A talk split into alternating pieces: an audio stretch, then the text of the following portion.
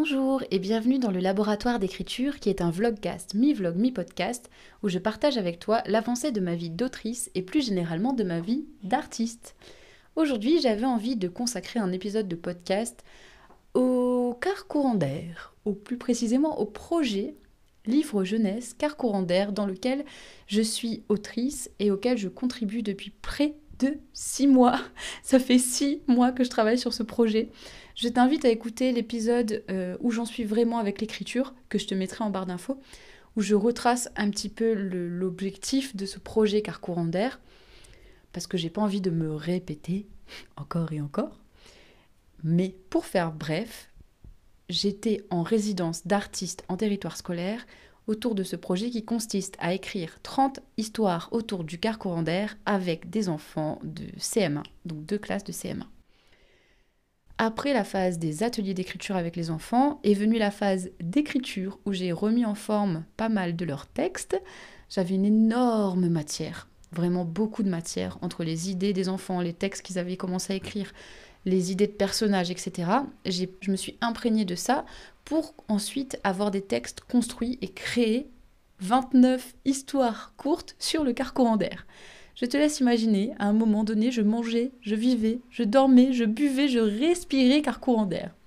Donc je suis partie de leurs idées. Il y a certains textes que j'ai laissés euh, tels quels, ou dont j'ai laissé la structure et l'idée principale, et euh, j'ai juste, comment dire, euh, aidé le texte à glow up, comme on dit, comme disent les jeunes sur TikTok, à, le magnifier un petit peu, on va dire, en termes de style, d'écriture, de rythme, etc., mais en gardant l'idée principale. Il y en a d'autres, j'ai combiné les histoires pour en faire une même histoire. Il y en a d'autres, j'ai totalement tout supprimé, je suis partie de l'idée de base et j'ai tout euh, reconstruit, on va dire. Donc ça a été un énorme chantier parce qu'il y avait deux classes. J'ai fait 15 séances d'atelier d'écriture avec eux. 27 élèves par classe. Je te laisse imaginer le nombre de bouts de texte, d'idées, de trucs qui étaient là. Euh, j'avais commencé même pendant les ateliers à écrire certains textes, mais quand même, entre l'animation d'atelier, la préparation des ateliers, sans parler des représentations, euh, j'ai pris vraiment ce temps d'écriture après les ateliers d'écriture.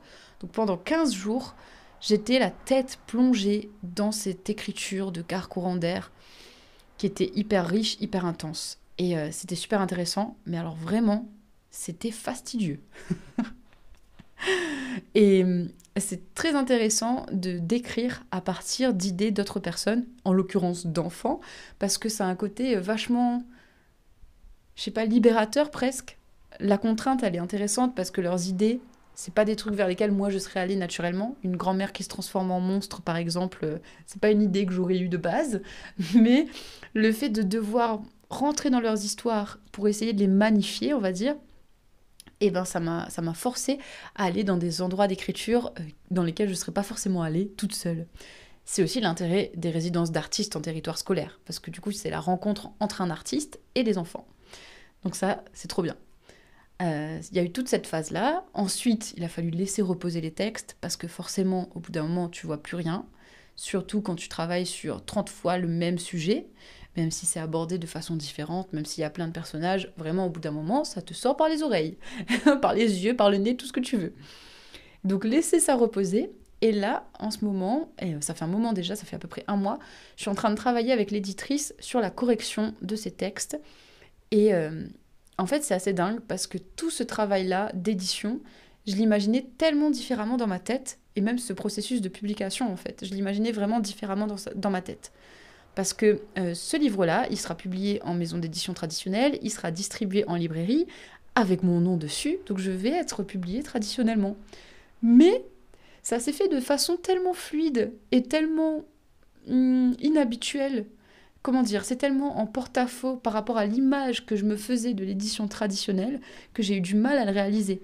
Pour moi, être publié en maison d'édition traditionnelle, ça veut dire passer du temps à écrire son manuscrit, corriger, bêta-lire, corriger, bêta-lire, l'envoyer à des maisons d'édition, recevoir un tas de refus, recevoir un tas de refus, recevoir un tas de refus, et ensuite, alléluia, avoir une réponse positive et travailler avec un éditeur pour publier traditionnellement. Eh ben, ça s'est pas du tout passé comme ça là pour euh, ce livre jeunesse, pour ce livre pour enfants. qui va être publié pourtant traditionnellement dans une maison d'édition. et du coup, j'ai vraiment eu du, mal à percuter que, euh, que oui, il allait avoir un livre avec mon nom dessus en librairie. Je l'ai réalisé quand ils ont commencé à parler de droits d'auteur il y a une semaine. Et en disant que bah oui, c'était moi qui allais toucher les droits d'auteur. Et oui, euh, il y aurait mon nom sur la couverture du livre avec euh, Elodie Laurette et les enfants, tu vois, quelque chose comme ça. Et je me suis dit, c'est vrai, c'est vrai que j'ai écrit ce livre en collaboration avec les enfants. J'ai aussi euh, contribué à l'écriture de ce livre. Tu vois, il y a une espèce de mélange un peu entre les deux, et c'est l'intérêt de la résidence d'artiste en territoire scolaire. Évidemment, chaque enfant est mentionné dans l'histoire qu'il a écrite. Donc euh, je mets par exemple le titre, et ensuite je mets sur une idée originale de le nom de l'enfant, le nom de l'école, et paf, je déroule l'histoire. Donc voilà, c'est un travail en collaboration. Euh, l'idée, c'est aussi de mettre en avant et de valoriser le travail des enfants, évidemment, mais aussi de permettre aux adultes de lire ces histoires en famille et que ce soit des histoires construites. Donc il y a ce point-là qui a fait que je me suis pas rendu compte que, en fait, effectivement, l'objectif c'était quand même la publication. Et pareil pour le travail éditorial. Dans ma tête, quand on me dit travail éditorial, j'imaginais un truc très précis et une image presque fantasmée du truc, tu vois, genre t'envoies ton texte, l'éditeur te renvoie les corrections sur le texte à faire, nanana, des suggestions, tu corriges et ensuite tu lui renvoies. Tu vois, moi c'était ça l'image de l'éditeur classique, on va dire. Sauf qu'en ce moment, on fait un travail éditorial qui ne ressemble pas du tout à ça. C'est-à-dire que, euh, concrètement, l'éditrice et moi, on se retrouve dans sa cuisine avec un petit thé, des Kit Kat, on lit à voix haute les textes, euh, on corrige les trucs directement sur un document Google Drive, voilà, on change le rythme, on change les phrases, on rajoute des descriptions, etc. Mais ça se passe dans sa cuisine. Et on s'éclate, et on rigole, et on s'amuse, et on fait des... Comment dire, presque on remet le truc en scène pour euh, imaginer bien comment on peut décrire la scène, tu vois. Donc ça ressemble pas du tout à l'image que je m'étais faite de l'édition traditionnelle, quoi. Il y a un point qui est vachement chouette aussi avec ça, c'est que l'éditrice, c'est aussi une autrice jeunesse. Donc elle connaît super bien les codes de l'écriture pour enfants, elle sait ce qui fonctionne et ce qui fonctionne pas avec euh, le jeune public. Et euh, j'apprends énormément. À chaque texte qu'on retravaille et qu'on réécrit, j'apprends de ouf. Sur la mise en page, sur l'utilisation des onomatopées par exemple, euh, l'exploitation de l'espace textuel, tu vois, sur une, feuille blanche par exemple eh ben, tu peux faire plein de choses. Quand on écrit un roman, on a tendance à utiliser l'espace textuel de façon très classique en termes de mise en page. Là où, par exemple, on va faire pas mal de retours à la ligne, on va isoler des mots, on va les grossir, on va les voilà, mettre en gras, boum, badaboum, tu vois, enfin plein, plein de choses comme ça. Euh, on travaille beaucoup sur le rythme. Il y a beaucoup aussi de travail sur les répétitions volontaires, là où, par exemple, souvent dans les conseils d'écriture, tu entends vachement ça quand tu es en, roman classique, en histoire classique, de supprimer les répétitions, etc. Et bien là, on, utilise vraiment les répétitions, on l'exploite, les répétitions volontaires pour créer du rythme, tu vois. Et euh, du coup, ça crée des espèces de ritournelles dans certains textes, et c'est vraiment, vraiment hyper enrichissant comme travail. Euh, je me rends compte à quel point je me rends compte à quel point j'avais encore énormément de choses à apprendre. Bah, évidemment, hein, je le savais. Mais c'est vachement chouette parce que j'apprends beaucoup, beaucoup, beaucoup de ce travail éditorial-là qui est fait pour euh, publier des textes pour enfants. Parce que jusqu'à présent, j'avais plutôt écrit des textes pour adolescents, et c'est pas du tout le même travail en fait. Parce que là, la concision et euh, le fait que ça soit un texte court, ça demande aussi que chaque phrase, encore plus que d'habitude, eh ben ça sonne, ça claque, ça marche, ça fonctionne. Il faut euh, réussir à créer une situation hyper visuelle et prenante en très peu de mots, et des émotions en très peu de mots, et presque une chute aussi en très peu de mots. Voilà, c'est presque des nouvelles en fait. Hein. Et en gardant en tête cette dimension pour enfants, c'est-à-dire que on va aussi utiliser énormément d'images dans les comparaisons, dans les métaphores. Moi, j'adore ça. Si tu as lu le chronophage, je pense que ça se voit déjà que j'aime avoir des images très variées et riches. Et donc, bah, je m'éclate dans les trucs pour enfants, c'est vraiment, vraiment, vraiment trop bien. En plus, il y a des histoires qui sont vraiment, genre, un peu, un peu, comment dire, dégueu. Tu sais, les enfants, ils ont souvent des trucs avec les, je sais pas, les blagues de pipi caca ou ce genre de trucs, tu vois. Donc là, il y, y, a des histoires sur des boutons, enfin, c'est quand même. Euh, ou euh, une grand-mère qui se transforme en monstre, donc tu t'éclates à, imaginer des trucs globuleux, des visages gluants, enfin, des trucs un peu très sensitif et sensoriel presque. Et euh, en plus, ça part dans une espèce d'imagination totalement loufoque qui change vraiment du côté très terre à terre qu'on peut avoir dans, quand on écrit une histoire plus classique, on va dire. Évidemment, on peut partir dans l'imaginaire. Mais je trouve, je l'ai toujours dit ça, que la littérature jeunesse s'autorise et se permet plus de choses que la littérature pour adultes en termes de d'imaginaire, de fantasmagorie, de fantastique, euh, d'exploration de ce monde intérieur-là. Et j'adore, j'adore, j'adore, j'adore. Donc ça, c'est vraiment... Je kiffe. Ça faisait longtemps qu'on m'avait dit, ouais, Elodie, tu devrais essayer d'écrire pour la jeunesse. Déjà en master, on m'avait dit ça, mais j'osais pas trop. C'est comme s'il y avait une part de moi qui, qui me disait, ouais, c'est pas très sérieux. Mais en fait, on s'en fiche, c'est l'éclate. et je m'éclate à écrire des trucs pas sérieux. Et c'est pas parce que j'écris des trucs pas sérieux que c'est pas fait avec sérieux, en fait. Et euh, j'adore.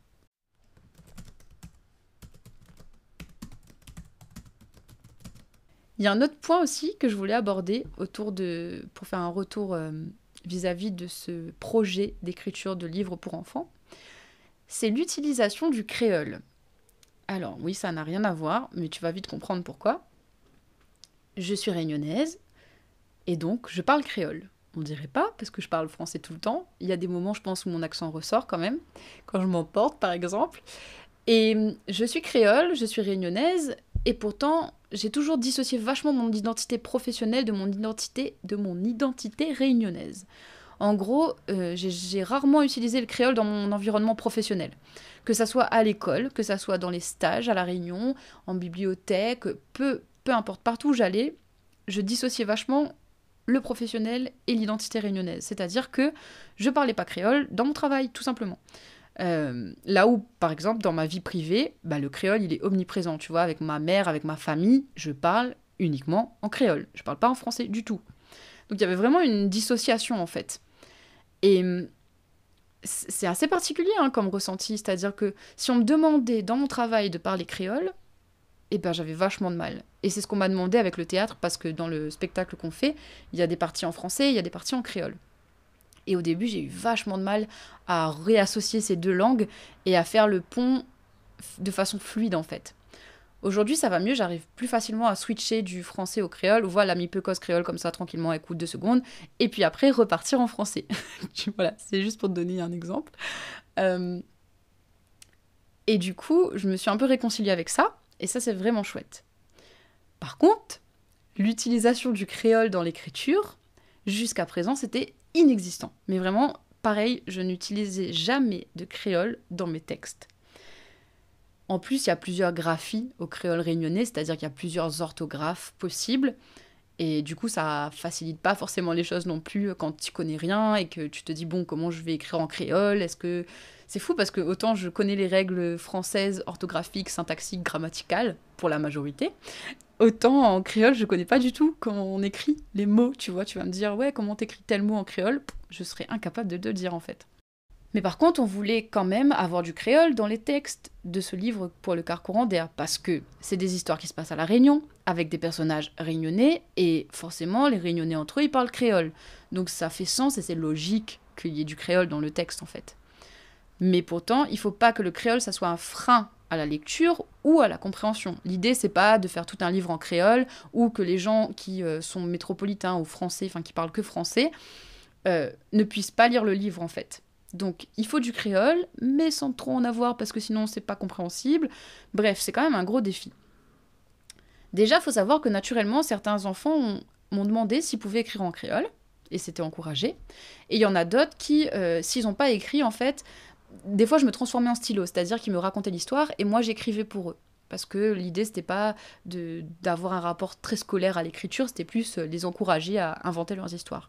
Et du coup, je me suis retrouvée plusieurs fois face à des gamins qui me racontaient leurs histoires en créole. Et donc, je me suis retrouvée à devoir écrire en créole leur histoire, en fait. C'était hyper intéressant parce que du coup, comme c'était par un moyen détourné, j'avais l'impression que c'était pas moi qui écrivais en créole, mais c'était lui qui me faisait écrire en créole. Je sais pas si tu vois la différence et la nuance. Et du coup, c'était hyper intéressant comme expérience. J'ai vraiment adoré ça. En plus, il faut savoir, petite parenthèse, que euh, La Réunion, c'est quand même une île remplie de contes et de légendes, et qu'il y a quand même une tradition orale hyper forte, en fait, de conteurs et de raconteurs d'histoires.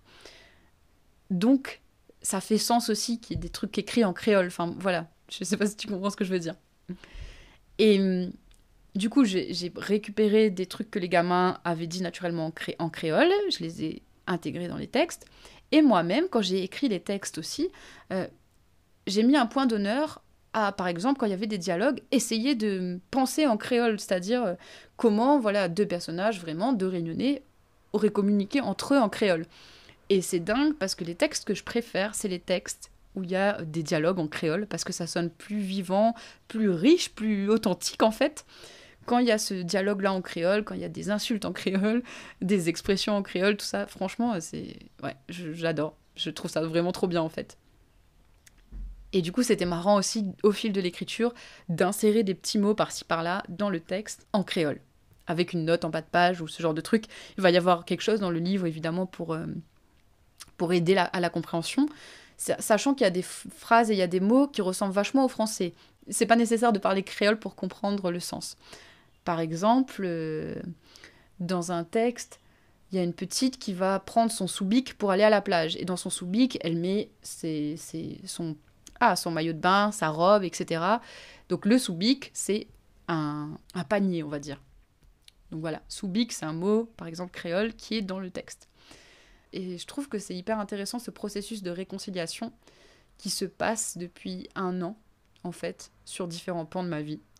Et je trouve ça hyper enrichissant. Évidemment, comme il y aura une correctrice pour le français, et eh ben, il y a aussi un correcteur pour le créole, parce qu'il y a plusieurs graphies, on va choisir une graphie et euh, la personne va voilà corriger, parce que c'est son domaine de prédilection, que c'est une personne qui s'y connaît en créole, qui a fait des études de créole, oui, c'est possible de faire des études de créole, et donc qui va pouvoir corriger les parties en créole. Voilà. et c'est hyper intéressant, franchement, ce rapport à la double langue un petit peu à l'intérieur du texte, ce que ça demande comme réconciliation, alors que je crois que c'est aussi peut-être ça qui fait que je me suis toujours sentie un petit peu déchirée. C'est qu'il y avait ma partie française et ma partie réunionnaise. Et les deux étaient souvent en conflit. Et aujourd'hui, je sens qu'il y a toujours des parts qui sont en conflit. Mais plus ça va et plus je sens une cohésion. Et c'est vachement chouette en fait. Et ça se fait à travers l'art, donc c'est encore mieux.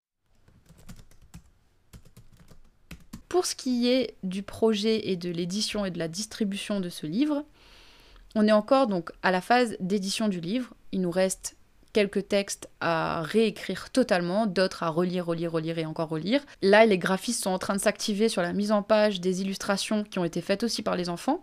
Euh, il y a aussi des photos prises des enfants dans le car d'air, donc on va mixer plusieurs médias en fait entre illustration des enfants et dessin. Euh, illustration des enfants et photos en noir et blanc des enfants pris dans le car courant d'air, ça va être vraiment super beau en termes de mise en page, du coup, évidemment, t'imagines bien que c'est très différent de quand on doit mettre en page un, roman où la mise en page, elle est quand même assez classique, si tu veux bien, entre la pagination, les chapitres et tout. Voilà, ça va assez vite si tu sais le faire. Là, il y a quand même tout un pan artistique derrière à développer pour que les histoires et les illustrations soient combinées, aillent bien ensemble, trouver une typographie lisible pour les enfants et qui soit en même temps euh, en, accord avec les histoires racontées et le, style un petit peu du livre, on va dire. Les enfants ont beaucoup travaillé sur des illustrations à l'aquarelle, donc je pense que ça va être très très très beau en termes euh, visuels. J'ai très hâte de voir le résultat. J'étais trop contente de faire partie de cette aventure parce qu'avant d'être une aventure littéraire, c'était avant tout une aventure humaine de rencontres avec les enfants. On a rencontré le dernier chauffeur car courant d'air. On a rencontré euh, les messieurs là qui, ah, qui ont restauré le dernier car courant d'air de la Réunion, une rencontre avec l'éditrice aussi, avec qui je travaille depuis un an. Et voilà, c'est des rencontres humaines, en fait, avant d'être des rencontres littéraires. Et c'est ça qui est beau, je trouve. Je voulais juste te dire, garde en tête que oui, euh, la version qu'on peut avoir fantasmée de l'édition traditionnelle existe, mais il y a plein d'autres manières d'être publié. Et c'est important d'en parler aussi, je pense, et de chercher d'autres discours de personnes qui ont été publiées par d'autres biais, par d'autres portes, on va dire, euh, que celle traditionnelle à laquelle on pense en premier, on va dire. Je t'invite d'ailleurs à aller écouter le, le podcast de Morgane qui s'appelle L'essence, les sons et l'écriture, où elle retrace tout son processus de recherche de maison d'édition. Tu verras aussi qu'il y a des, petits euh, twists euh, et des rebondissements. Et ça te montre aussi une autre manière d'être publié. Je t'invite aussi à aller regarder euh, le blog de Léa Herbretto. Oh mon dieu, je suis en train d'écorcher ton nom, je suis désolée. Je sais plus comment c'est quoi ton nom. Léa qui avait le, blog qui s'appelait Le Bazar de l'Imaginaire. Je te mettrai tout ça en barre d'infos. Euh, elle a fait une vidéo YouTube aussi où elle explique comment elle a été euh, publiée traditionnellement. Dans son cas un peu plus classique, on va dire. Mais c'est ça que je trouve intéressant en fait, de voir qu'il n'y a pas une seule manière d'être un auteur. Il y en a plein. Et il n'y a pas une seule manière d'être publié, même traditionnellement. Il y en a plein. Voilà, j'espère que ça te motivera à continuer à écrire et à trouver d'autres manières d'écrire aussi possiblement. Je te dirai évidemment quand le livre sortira. J'ai très hâte de, le tenir dans mes mains. J'ai très hâte qu'il soit disponible à La Réunion parce que c'était vraiment un truc important pour moi. Là où le chronophage n'est pas disponible à La Réunion et où je galère, il va être distribué dans les librairies à La Réunion. Et ça, c'est trop bien. Et euh, voilà, je, t'en reparlerai évidemment. Je te ferai des photos sur Instagram évidemment. Mais je pense qu'il était temps que je t'en parle après six mois de travail un petit peu en, sous-marin autour de ça. Et c'est aussi pour ça que j'ai moins écrit sur le chronophage et que j'ai moins publié d'épisodes de podcast. Parce que comme je réalisais pas que j'étais en train d'écrire un livre pour enfants, c'était difficile pour moi de t'en parler en fait, tout simplement. Donc voilà. J'espère que ça t'aura donné aussi des clés sur l'écriture d'un livre pour enfants en te partageant mon expérience, peut-être que je pourrais te faire une vidéo ou un podcast ou un article de blog dédié à ce que j'ai appris autour de ça. Si ça t'intéresse, dis-le-moi. Avant de terminer cet épisode de podcast, je tenais à remercier mes Patreons Céline, Guillaume, Karel, Renalis, Aurélie, Ingrid, Rebecca, Ludovic, Anaël, Sam et Valentine. Si toi aussi tu as envie de soutenir la création de contenu que je propose en ligne, je t'invite à aller faire un petit tour sur le Patreon. Le lien sera dans la barre d'infos. Et euh, je propose sur mon Patreon plusieurs types de contenus exclusifs, des vidéos, des articles de blog, euh, des discussions Discord, parfois des lives aussi, et des ateliers d'écriture une fois par mois, le dimanche. Voilà, j'espère que cet épisode t'a plu. Si c'est le cas, n'hésite pas à le partager sur les réseaux sociaux, à en parler autour de toi. Et pourquoi pas venir me parler sur Instagram pour me dire euh, ce que tu as pensé de cet épisode et si ça t'a inspiré et si tu as des questions autour de l'édition jeunesse, tout ça, tout ça. Je serais ravie d'en discuter avec toi. Bye